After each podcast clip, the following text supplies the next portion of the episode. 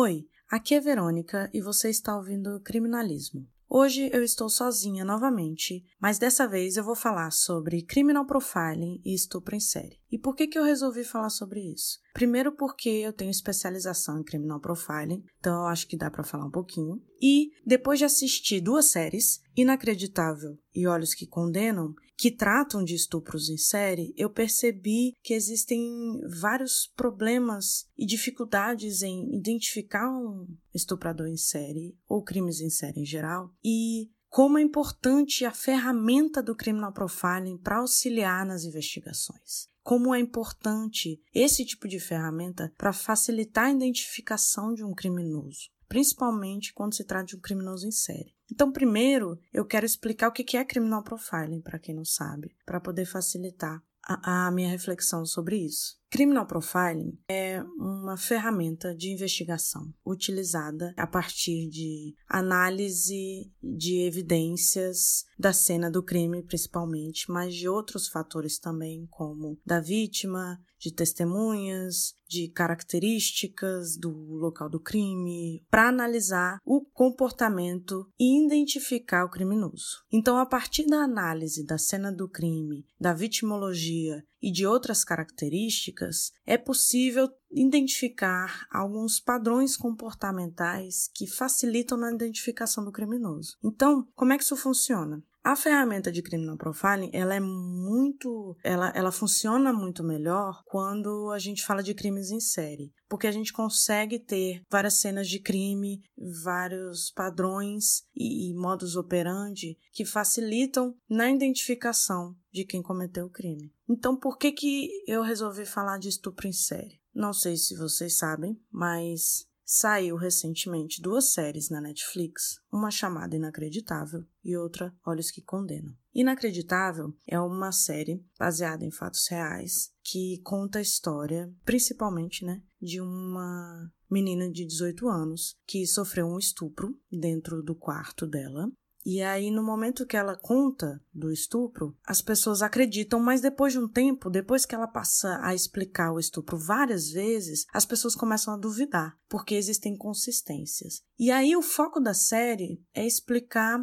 características que fazem com que uma vítima seja revitimizada, muitas vezes ela é recriminada ou ela é desacreditada por causa do que ela diz, por causa das inconsistências, etc. Então, o foco da série e do livro também, porque a série é baseada num livro que é baseada numa reportagem. E o foco é nas falsas acusações e nos testemunhos que são desacreditados de vítimas de estupro, que é uma coisa que acontece recorrentemente. E como existem métodos para você entrevistar uma vítima, conversar com uma vítima e não revitimizá-la e não fazê-la sofrer, coisas que não foram feitas. Né? Mas a questão aqui, o foco aqui nesse episódio, não é exatamente sobre isso, apesar de ser um tema muito interessante, muito importante, que quando se trata de interrogatório, de entrevista, tem que ser muito bem feito, tem que ser de uma forma muito humanizada. Mas aí, o que, que me interessa sobre essa história? No decorrer da série, a gente descobre que duas policiais perceberam que estupros que estavam acontecendo em estados diferentes tinham ligação,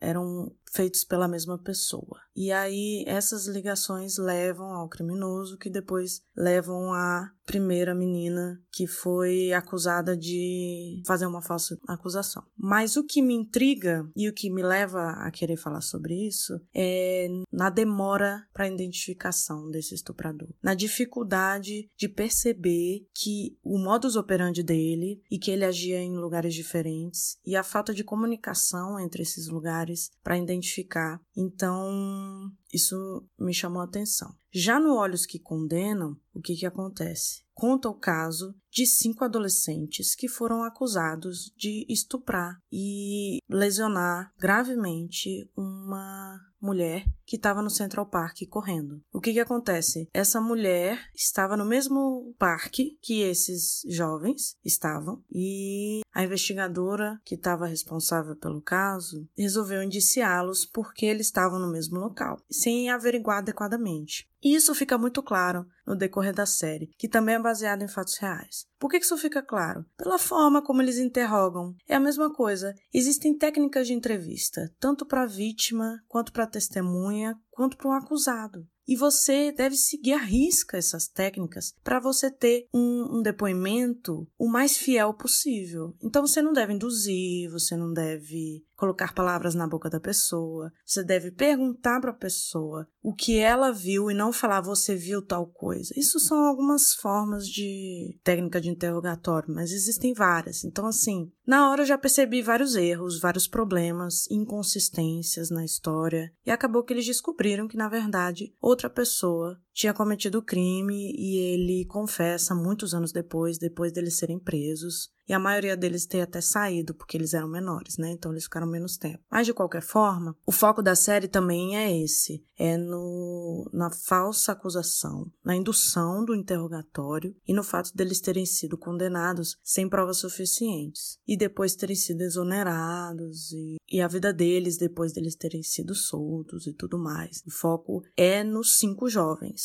mas o que, que também me chamou a atenção? O estilo do estuprador. A forma como não pesquisaram o estupro em si. Por quê? Tanto no Inacreditável quanto no Horas que Condenam, quando a gente está falando de um estuprador desconhecido da vítima, na maioria das vezes, ele não estupra uma vez só. A gente tem que ter isso na cabeça. Se é um estupro desconhecido, provavelmente ele já cometeu outro estupro ou vai cometer outro estupro. Então é importante pesquisar se houveram estupros semelhantes na mesma área, ou próximo, ou estados próximos. Mas é importante analisar isso, primeiramente, porque se houver um estupro em série, fica mais fácil identificar o estuprador. Então, o que, que acontece? Aparentemente, no Olhos que Condenam isso não foi feito, porque o estuprador já tinha estuprado antes e estuprou depois, inclusive foi preso após tentar estuprar uma mulher. Então, assim, existem muitos erros e muitos problemas nas duas séries, nas duas histórias, que são histórias baseadas em fatos reais. Mas o meu foco aqui, na verdade, é na identificação desses estupradores. É explicar para vocês que existem ferramentas para a gente identificar algumas das características desses estupradores que facilitam na identificação deles e que ajudam a acelerar a investigação. E por não usar essas ferramentas, fica muito mais difícil, fica muito mais complicado e pode levar anos para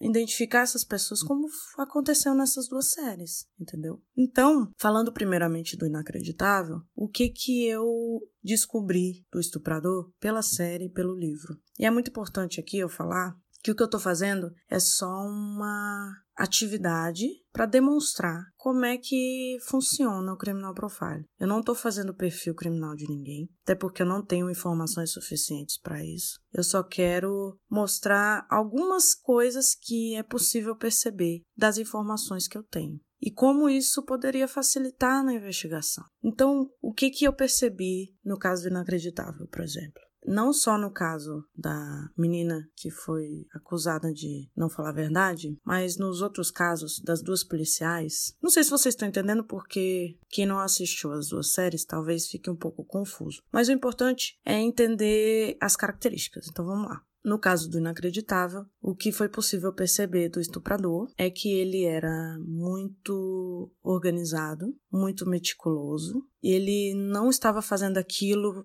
pela primeira vez, com certeza, porque ele estava muito preparado. Isso ficou claro para mim quando ela começa o depoimento. Por quê? Porque ele pede para ela tomar banho depois, porque ele tem toda uma parafernália ali que ajudam ele na fantasia, seja uma meia, um aparato, alguma coisa assim. Ele usa aparatos de, de roupa, de vestimenta, de coisas para auxiliá-lo na fantasia, que é uma coisa muito importante. O estuprador, é, normalmente, ele não estupra pelo viés sexual 100% é muito mais ligado ao poder, o poder que ele tem sobre aquela pessoa. Ele quer dominá-la e ele quer satisfazer uma fantasia que é muito específica. Por isso que normalmente são as mesmas, o mesmo estilo, né? Quando a gente fala de mulher, por exemplo, vítimas mulheres, normalmente tanto para serial killer quanto para estuprador em série, eles costumam buscar pessoas num estilo específico. Ah, cabelo preto e liso, alta, magra, sei lá. A gente costuma ver esse padrão. Mas às vezes também não tem padrão. Porque nem sempre o que importa para o estuprador é a aparência, por exemplo. O que importa para o estuprador é satisfazer uma determinada fantasia. E essa fantasia pode ser colocada de formas diferentes. Pode ser um estilo de roupa, pode ser um estilo de andar, pode ser algo que desperta nele essa fantasia, pode ser uma vulnerabilidade, que eu acredito que seja esse caso o caso do inacreditável. Ele ia atrás de mulheres vulneráveis. Então ele procurava é, mulheres mais frágeis, ele buscava meninas muito novas ou muito velhas, entendeu? São coisas assim. Mas qual é a parte interessante dessa história? É que dá para você perceber que ele é uma pessoa muito meticulosa, muito organizada, muito preparado. Ele sabia exatamente o momento de atacar, como atacar,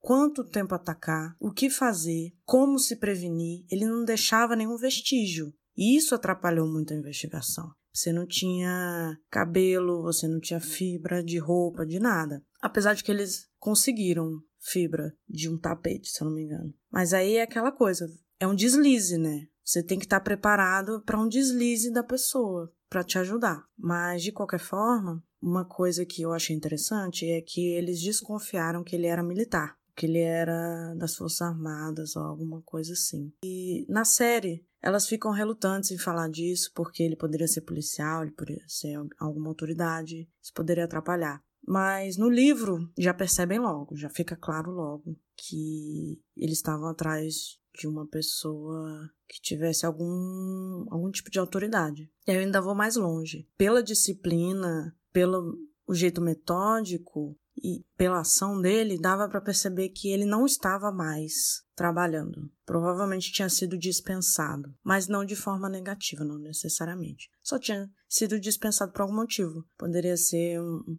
transtorno mental, invalidez, alguma coisa assim. Outra coisa que era percebível era um homem forte, porque ele conseguia dominar a mulher com facilidade e ele conseguia manter o controle por horas. Ele agia por horas e mantinha o controle da mulher por horas. Outro fator interessante, ele se preocupava com as vítimas, no sentido de que se ela estivesse com frio, ele a cobria. Se ela quisesse água, ele dava, alguma coisa assim. Por quê? Porque no caso dele não era um estuprador violento, era um estuprador que queria simplesmente o controle, o poder. O controle que ele não tinha na vida dele, nas coisas dele, ele transmitia dominando a mulher. Então, você percebendo isso, pela forma como ele estuprou, pelo depoimento da vítima, pela cena do crime limpa, e pelo conhecimento que ele tinha da vítima também, você percebia que ele era um caçador, que ele perseguia elas por um tempo, que ele escolhia muito bem quem que ele ia atacar e ficava um tempo olhando, porque ele falava para elas: "Ah, eu vi você pela janela". Uma delas falou que perdeu um prendedor de cabelo e na hora do crime ele prendeu o cabelo dela com o prendedor. Ela percebeu que era dela. Você vê que é um trabalho muito mais psicológico, né? O, a manipulação dele é muito mais mental, psicológica do que física. Ele quer dominar aquela pessoa. Ele quer mostrar que ele é dono dela, que ele tem controle sobre ela, que ele pode fazer o que ele quiser com ela. Então tinha momentos que ele parava para beber água. É aquela tranquilidade de eu que mando aqui. Eu sou o dono desse lugar e dessa pessoa nesse momento.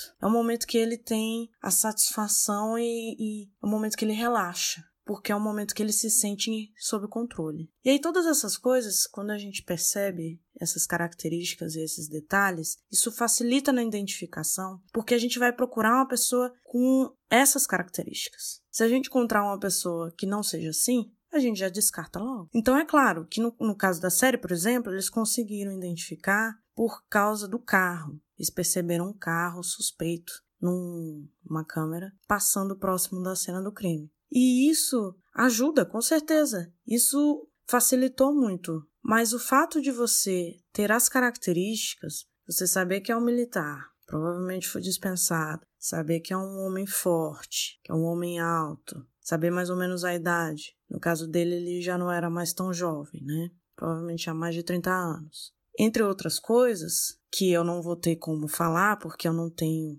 todas as informações, mas sabendo as características da cena do crime da pessoa, a gente consegue mais ou menos delimitar algumas características do criminoso. E isso vai filtrando, entendeu? Quem você vai ir atrás, quem você vai procurar. E esse filtro facilita na identificação. E, inclusive, facilita no descarte, como é o caso de Olhos que Condenam. No Olhos que Condenam, o estuprador ele já é bem diferente. Já é um estuprador de oportunidade, violento. Então, o que, que acontece? No Inacreditável, a gente percebe que ele não, não é a primeira vez que ele está atuando, porque ele é muito organizado. Porque ele sabe exatamente o que fazer, porque ele é muito preparado. Ele tem um preparo muito grande. Então você pensa, esse cara não começou ontem, né? Esse cara sabe muito bem o que, que ele está fazendo. No caso de Olhos que Condenam, a gente percebe que não é a primeira vez pelo nível de violência, porque normalmente crimes em série eles têm evolução, seja evolução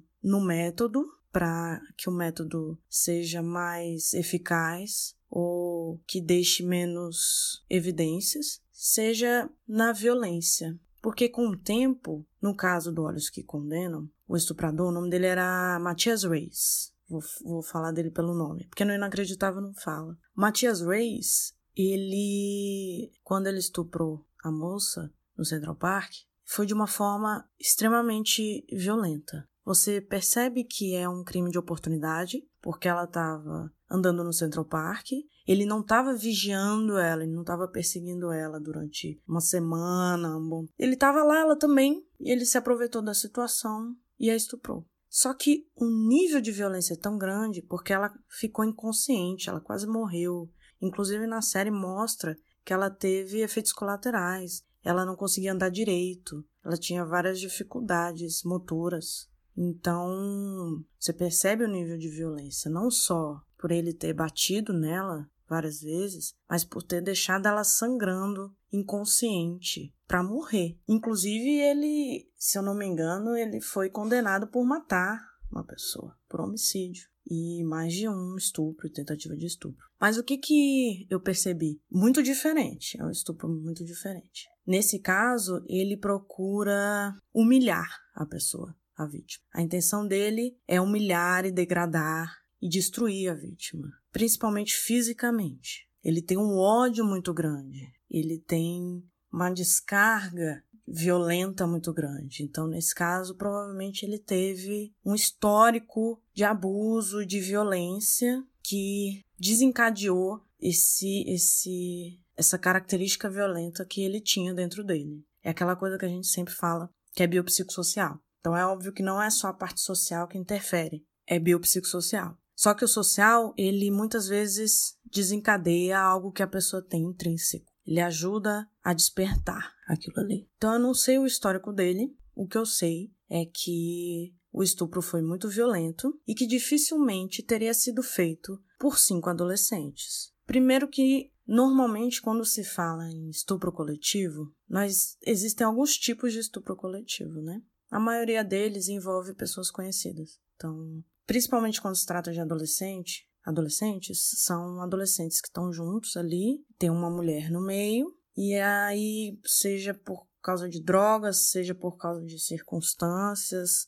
da situação, eles acabam se juntando para estuprar alguém. Quando se trata de estupro de desconhecido, normalmente envolve outro crime. A mulher foi a mulher porque a maioria das vítimas são mulheres, né? Mas. E nesses dois casos estamos falando de mulheres, então eu vou usar a mulher como exemplo. Então, no caso, um grupo de homens é, sequestra uma mulher e durante esse sequestro eles a estupram. Ou no caso de um roubo, eles roubam a mulher e se aproveitam da situação para estuprá-la. Então isso acontece com frequência. Inclusive, me fez lembrar de um caso terrível que um grupo de homens pegou um casal, colocou no carro, provavelmente para roubá-los ou para sequestrá-los, não fica muito claro, mas no meio do caminho eles resolvem estuprar a mulher, com um homem olhando. Mas normalmente é assim que funciona. Dificilmente você vai ver um caso de cinco jovens que estavam fazendo arruaça no, no, num parque e acabaram estuprando uma mulher. Porque essas coisas ocorrem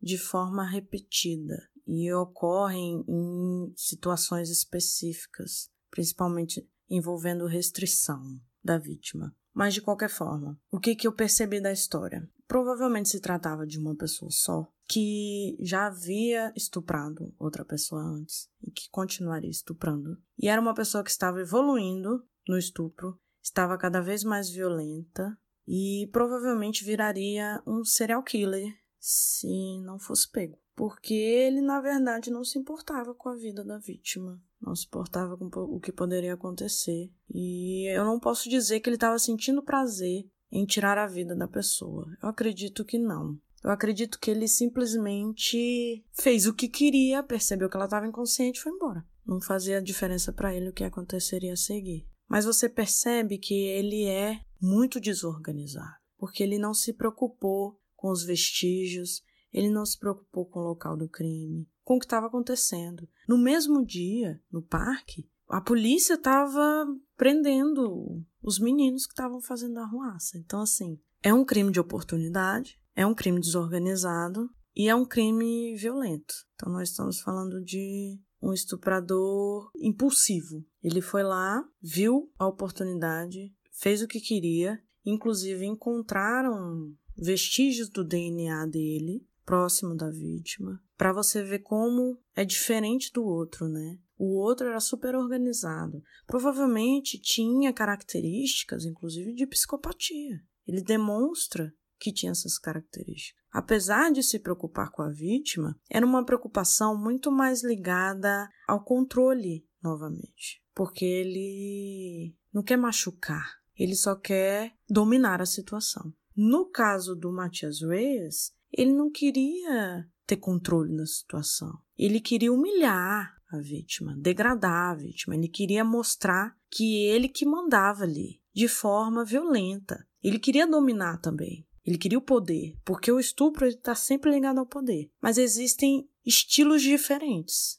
E aí, no caso dele, é essa coisa do, do, do, da humilhação. Ele quer destruir aquela pessoa. Porque destruindo aquilo ali é como se ele destruísse o que ele odeia, o, o que ele passou, o que aconteceu com ele. E aí você percebe que se você entender que provavelmente ele já estuprou antes e vai continuar estuprando, você vai analisar a área. E para isso existe também perfil geográfico. O perfil geográfico ele serve somente em casos de crimes em série para você analisar a zona de conforto do criminoso. Só que existem dois, né? Existe o tipo de criminoso. Tem uma zona de conforto, que normalmente é a casa, é a moradia ou local de trabalho, e existe o errante, né? Que é aquele que vai atuar em diversos lugares diferentes, até para evitar CP que é o caso do inacreditável. No inacreditável, ele percebeu que se ele atuasse em estados diferentes, seria muito mais difícil a polícia ligar os casos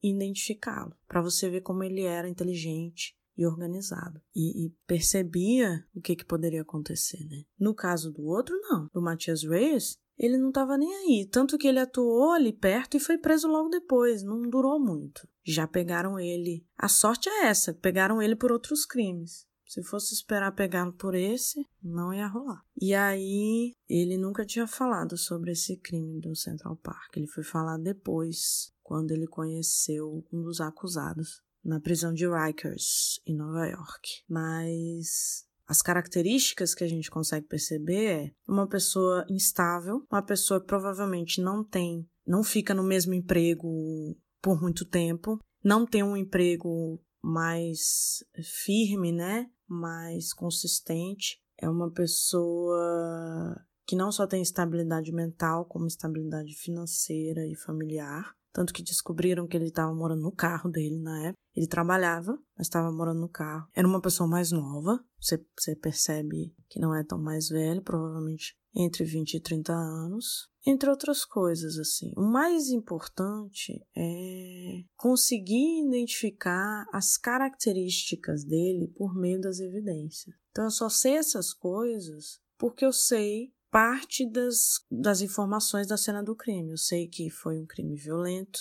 eu sei que ele deixou evidências, que o foco dele era no estupro, eu sei que foi um crime de oportunidade. Entende? Juntando essas características e outras, que a gente consegue no decorrer da investigação, facilita muito mais a identificação e facilita também o descarte. É como eu falei, é um filtro, né? Então você vai descartando quem não tiver essas características. Você vai focando naquilo e vai. E não são características que eu tirei da minha cabeça, que eu tirei do nada. São evidências científicas de acordo com estudos que foram feitos. Por isso mesmo que eu estou falando de casos dos Estados Unidos, porque existem muitos estudos que foram feitos lá. É importante que a gente faça estudos aqui para que a gente perceba as semelhanças, mas também perceba coisas que são específicas do Brasil, porque aqui a gente tem outra cultura, tem outro clima, tem outro estilo de vida, tem a desigualdade social e etc. Existem outros fatores que auxiliam na identificação de padrões comportamentais e, de características das pessoas que cometem crimes.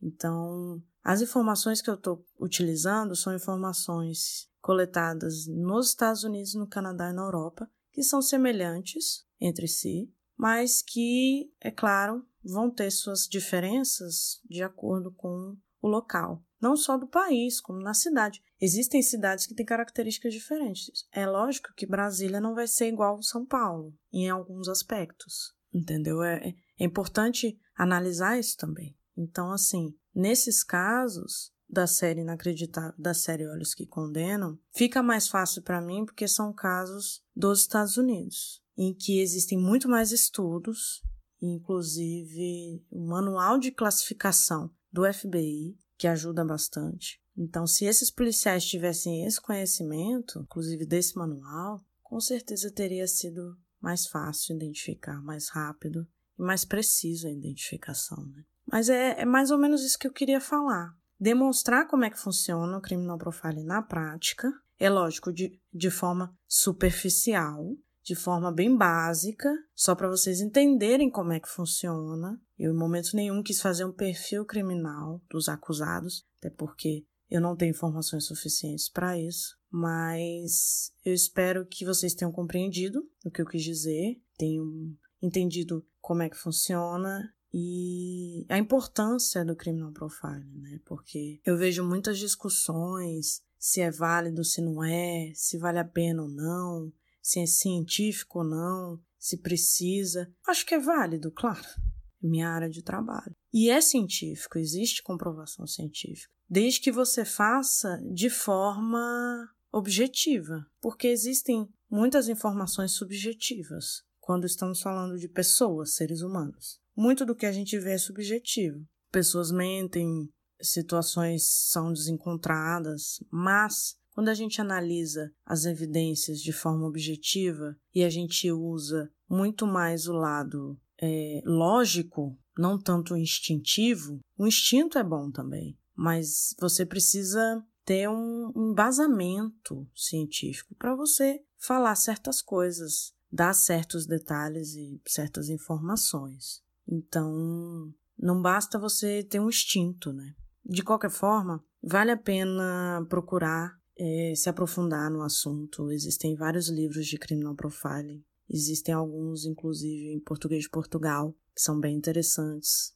Mas existem cursos também, existem palestras, existem professores que entendem muito do assunto e, e podem auxiliar. Mas eu acho que para um começo foi bem interessante. Eu gostei muito de analisar essas duas séries e perceber não só os problemas da, da, das investigações, como a importância do criminal profiling para esse tipo de investigação. Então é isso. Eu acho que eu falei bastante até. Não achei que eu ia falar tanto, porque não, não falei de tanta coisa assim. Mas eu espero que vocês tenham gostado. E se vocês quiserem mais episódios nesse estilo, falando sobre criminal profiling, falando sobre outros tipos de crimes em série, dando um, uma explicação básica, só me procurar no Instagram, criminalismo. Estou sempre à disposição para ouvir sugestões, críticas, temas, coisas que te interessem. Espero que vocês tenham gostado